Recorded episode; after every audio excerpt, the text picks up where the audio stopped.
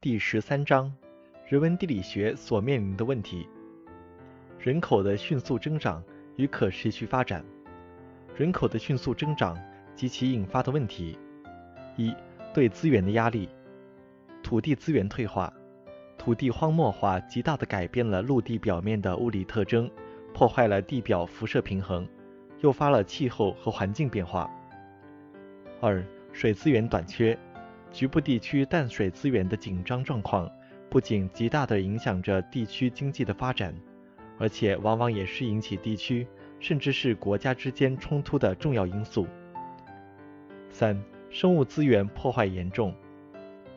生物资源的严重破坏，严重影响了遗传多样性，对科学研究和经济建设造成了直接损失，还减少了人类衣食住行用的直接来源，危及了人类的繁衍和生存。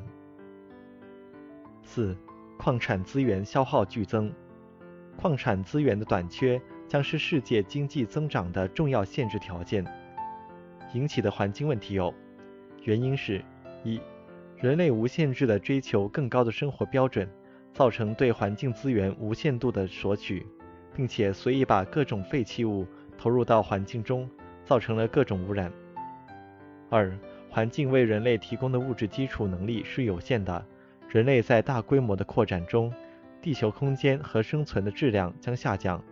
自然环境在正常的情况下，对人类的废弃物具有降解能力。和恢复自身平衡能力的调节能力有限。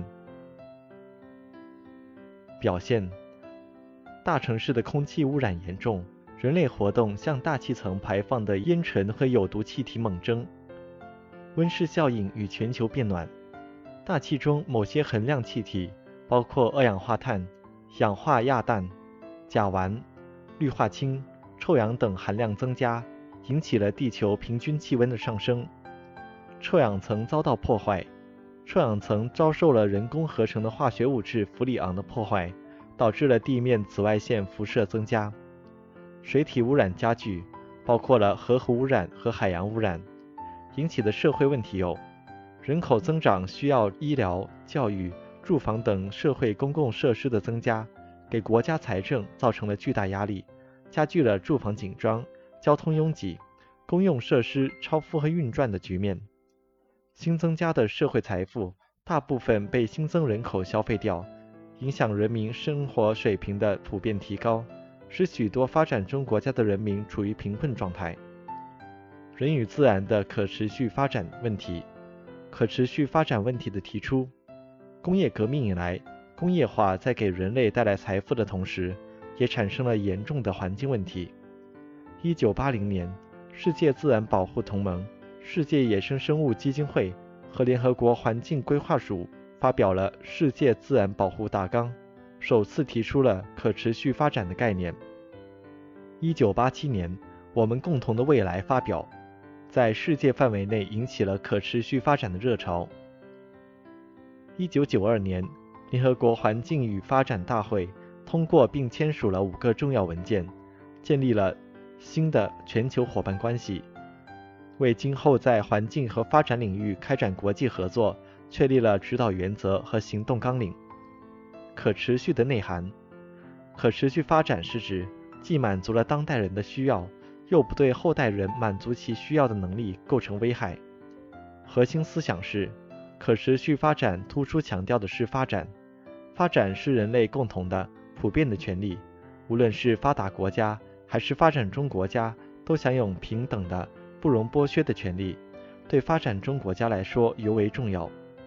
可持续发展认为经济发展与环境保护相互联系，互为因果。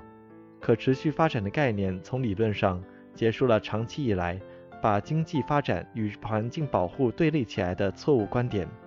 在环境保护方面，每个人都享有正当的环境权利，每个人都享有在发展中合理利用自然资源的权利和享有清洁。安全、舒适的环境权利，环境权利和环境保护是相对的，也是平等的和统一的。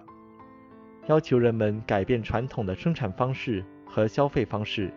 可持续发展认为，目前摆在世界各国面前的是一个重要的任务，就是要及时、坚决地改变传统发展模式，首先要减少和消除不能使发展持续的生产方式和消费方式，加快环境保护新技术的研制和普及，并提高公众的环境意识。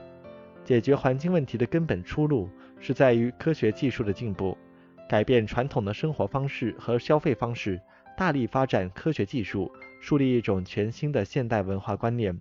用生态观点调整人与自然的关系，建立起人与自然和谐相处的崭新观念。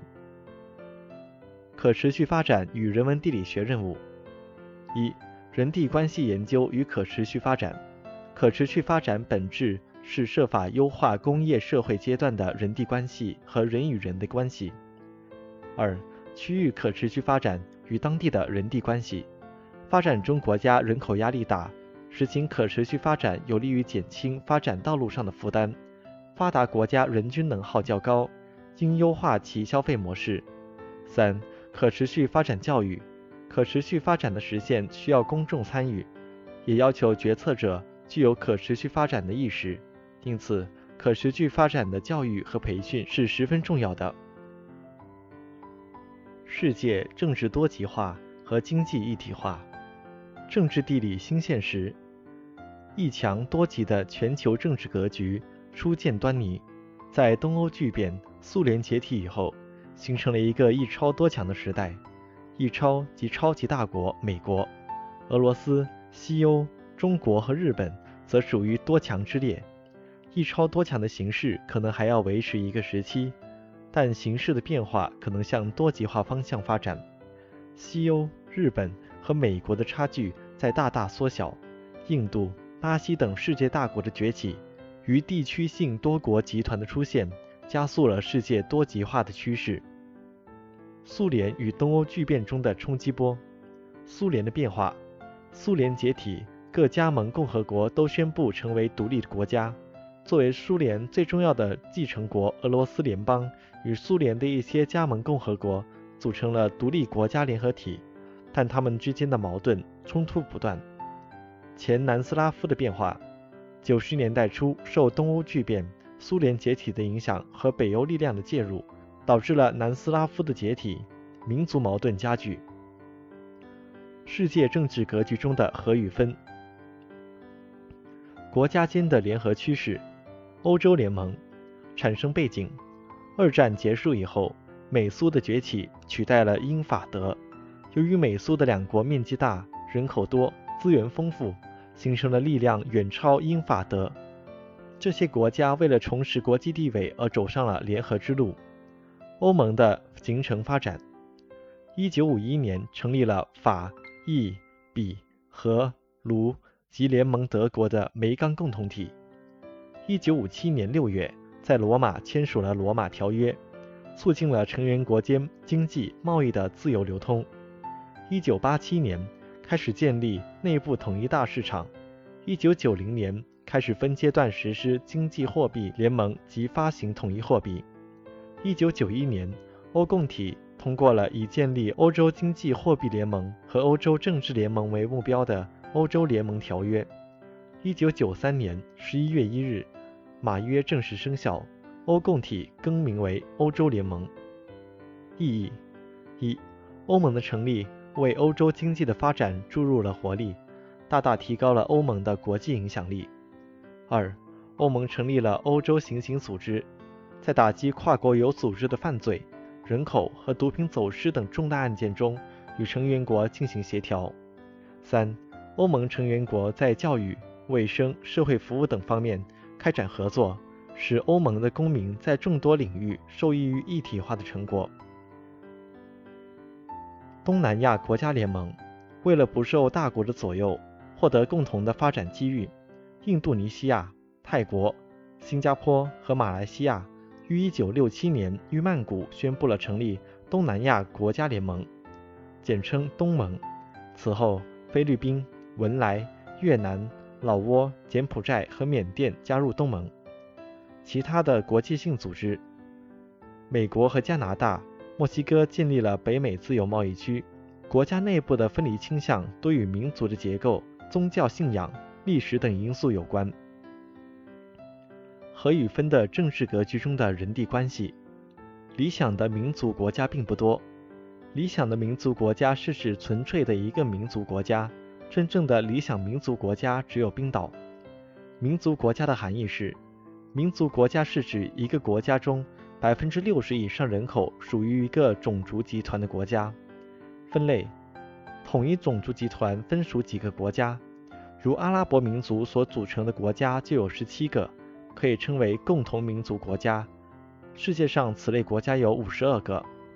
单一民族的国家，即某个民族只在一个国家，其中该民族人口占总人口的百分之九十五以上，有二十三个，如日本、德国、波兰等；占总人口百分之六十到百分之九十的国家有三十二个。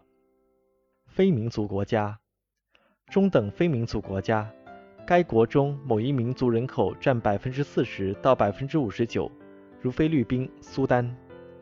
双民族国家，指该国家有两个民族人口占总人口的百分之六十五以上，如秘鲁、比利时。多民族国家，指该国家无占优势的民族，如印度、尼日利亚。人与地的焦点所在，表现单一民族国家中的少数民族易发生矛盾。在单一民族的国家中，占人口绝对优势的民族很可能产生大民族主义。轻视、忽视少数民族，使其在政治、经济、文化等方面得不到应有的地位，或者由于历史的夙愿过深，产生一种分离或独立的倾向。跨国界的民族与土著民族矛盾时有发生。跨国界的民族在其所在居住地内的国家属少数民族，而其相邻国家同一民族则不属于少数民族，是人口多、影响大、地位高的主体民族。当他们所居住的国家得不到良好的应有的待遇时，往往易于产生从所在国分裂出去，合并到相邻的统一民族国家去的愿望。在中等非民族国家或双民族国家中，居于第二位的民族，由于其各方面未能与第一位的民族处于平等的地位，速向第一位的民族发出挑战或要求独立。多民族国家由于缺乏占优势的主体民族。加上彼此差异较大，共同的基础较少，往往分歧较多，国家重大政策难以统一，影响到国家的发展。我国采取的措施：一、加入了世界贸易组织，是一种在世界经济一体化形势下的合与分的行为。和是指我们进入这一组织，要适应其运行规则，就要放弃国家在经济上的一些主权。分是指我国以一个发展中国家的身份参加，要保护好自己应当需要保护的行业和经济活动。二，到国外去办厂、投资、开公司、搞跨国公司，要进入大潮流中去。由于在当今各种社会中，政治作用往往具有决定性，其分与合的影响甚大。要做一个大国，就必须要有一种全球意识，要关心世界政治。全球化与本土化，经济全球化与文化全球化。经济全球化，二十世纪八十年代以来，和平与发展逐渐成为世界的主旋律，国家利益、民族利益至上取代了意识形态至上，成为了整个国际关系中最重要的部分。各国把发展经济、加强经济合作放在首位，世界经济大发展、大开放、大融合成为一大特色。绝大多数的发达国家的国内资本市场已呈现饱和状态，本国的巨型公司又不断膨胀，资金过剩，所以不断地向全球寻求新的市场。同时，产品结构高级化、信息化使跨国公司在全球范围内组织生产、销售和服务。落后的国家和地区急于发展经济以摆脱落后的局面，但缺乏资金、技术和信息。而劳动力、能源和原材料则相对丰富，因此，经济全球化是发达国家寻求可持续发展契机和发展中国家摆脱落后与贫困诉求之间的接轨与互动。经济全球化的文化内涵：经济作为一种改造自然以获得人类赖以生存的物质资源的活动，它必然要求人类首先认识自然，这就产生了自然科学。作为一种生产关系的经济活动，必然是在人与人的相互交往中进行的。经济全球化的过程就是某种共同的全球意识逐步形成的过程。人类经济行为的目的性，使经济行为的文化内涵更强烈、更明显。文化全球化内涵：文化全球化指一种共同的或单一的文化形成，可称为文化同质论。文化全球化是同质化和异质化同时进行的过程，或者是全球化与本土化的辩证进行。否定文化全球化的存在。亨廷顿提出了著名的文明冲突论，论证世界历史的发展将强化文明间的差异和冲突，因此必须用区域化来对抗，以捍卫和保护西方文明。表现形式：全球文化的逐步形成。客观事实：随着人类日益彼此走近，各民族文化面临着越来越多的全球性问题。共同的问题和利益引起了诸多民族文化共同的关注和共鸣。资本主义的文化凭借其强势的地位，把自己的价值推向全球，成为某种全人类的普遍价值及全球价值。西方文化殖民扩张是主观战略，以美国为代表的西方国家推行文化扩张，构建文化霸权，力图把非西方文化纳入自己的文化体系。消费文化盛行的国际趋势是实际进程，文化全球化的实际发展进程是错综复杂的，但其主线始终是消费文化全球盛行。形成的原因是资本扩张提供了原动力，资本不断追求利润的需要推动世界市场的形成，生产和消费的世界性以及各民族间相互往来、相互依赖的增强，随之而来的是精神生产的世界性。资本主义文化的新发展及后现代文化。一、把一切文化形式都当作瞬间现象，以彻底的反叛冲击着正常的行为价值观和动机模式，宣扬怎么都行。二、后现代主义超越高雅文化和通俗文化的人为界限，模糊批判了文化艺术的标准，从而出现了复制的艺术、拼凑的艺术。信息技术发展提供了可能性与现实性。以互联网为标志的全球信息革命，实质上是广泛的全球文化革命。网络冲破了一个个区域的文化壁垒，将各民族的本土文化贯通起来，使整个世界日益成为一个紧密联系的整体。问题：文化的过度商品化，经济目的的文化全球化，以交易产品的。别国大众消费为先决存在条件，这便挤压了精神产品的人文维度，将作品简化为物品。文化帝国主义，文化帝国主义的实质就是文化霸权主义。在文化全球化的背景下，它以一种明显或不明显的更为复杂的方式来加强文化力量的作用，以制约和影响别国。全球化时代的文化本土化。文化本土化有两层含义：一、民族文化面对外来文化介入而实行的或正在追求的一种生存方式，倡导保护和复兴优秀传统文化；二、文化本土化是传播主体调整和改变自身来适应当地文化生态环境，以更好地借助客体文化要素来实现其传播。表现形式：文化本土化有一种内驱性的取向。为了抵御西方强国借助于文化全球化而大肆开展的文明侵略、文化侵略、文化殖民，许多民族国家通过文化本土化的思潮来追求自我文化认同。文化本土化有一种外扬的趋势，那些在经济上已进入发达程度的非西方国家，对现代西方文化所暴露出来的严重问题和陷入的严重困境都不满。希望通过深入挖掘本土的文化资源，构建一种超越西方工商文明的新型文化。外来文化的包装与适应，这种本土化不是将一地文化改造为另一地的文化，而是为了实现利益的最大化。问题与局限，某些国家和地区单纯从本地的利益出发，只强调维护本土文化，结果造成了环境破坏、资源短缺。这一切不仅构成了对本土文化的威胁，而且构成了对整个人类文明的破坏。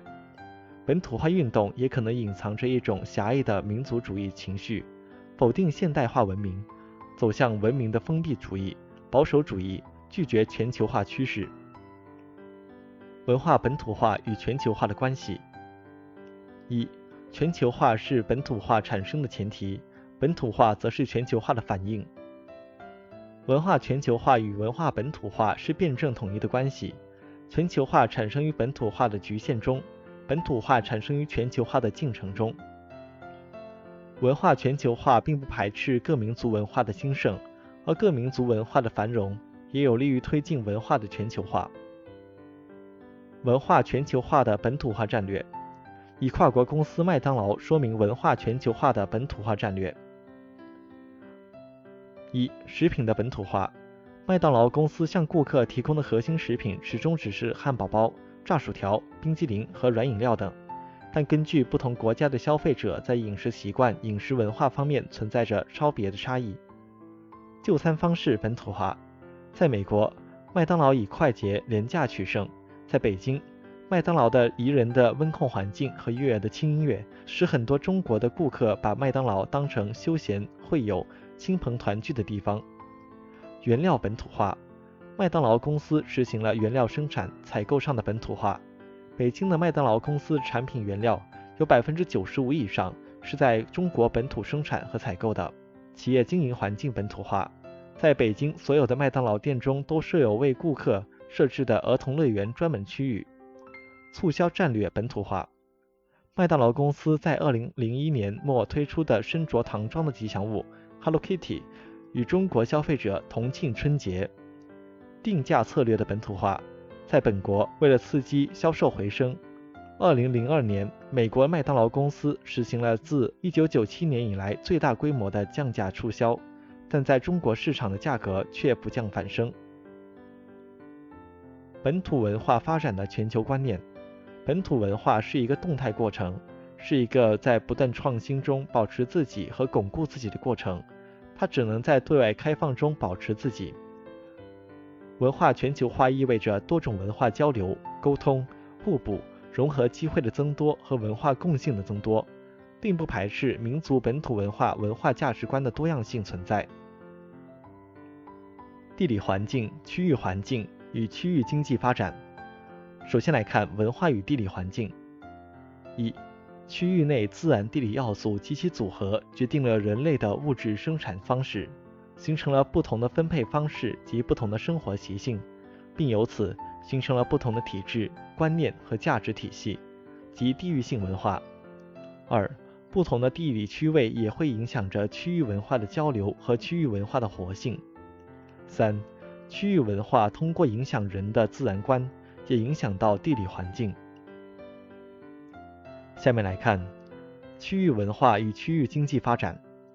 经济发展对区域文化的作用。经济是文化发展的基础，对文化发展起支撑作用，决定着文化发展水平的高低。区域经济结构、类型、性质影响着区域文化发展的结构、类型和性质等。区域文化对经济发展的反作用。精神文化与经济发展。一具有经济价值的区域文化观念对经济发展具有促进作用。文化表现形式上的差异从多方面对经济产生影响。文化内核会给经济带来影响。制度文化与经济发展。经济增长依赖于市场对稀缺资源的有效配置，而市场经济的正常运作需要有一系列的制度文化支撑。这些制度文化。对市场形成和经济增长具有重要作用。文化产业和经济发展，文化不仅是一项精神活动，它本身也创造了巨大的经济效益，成为区域经济发展的重要组成部分。最后，我们来看全球化时代的区域文化创新。创新是对旧事物、旧观念的突破，是灵活的运用新观念、创造新事物的活动，因而。具有艰难的创造性和莫大的风险。文化创造要注意以下几个问题：一、文化创新是一个系统工程，是一个潜移默化的长期改造过程，要注意彼此之间的相互协调。文化积淀具有很强的继承性和表现形式的多样性。文化创新要充分挖掘传统文化中的精华。三、文化创新是社会经济发展的一个永恒主题。一个民族或国家要保持强盛，文化创新就没有止境。到这里，赵荣人文地理学第二版的重点笔记部分已经全部播讲完了，感谢您的收听。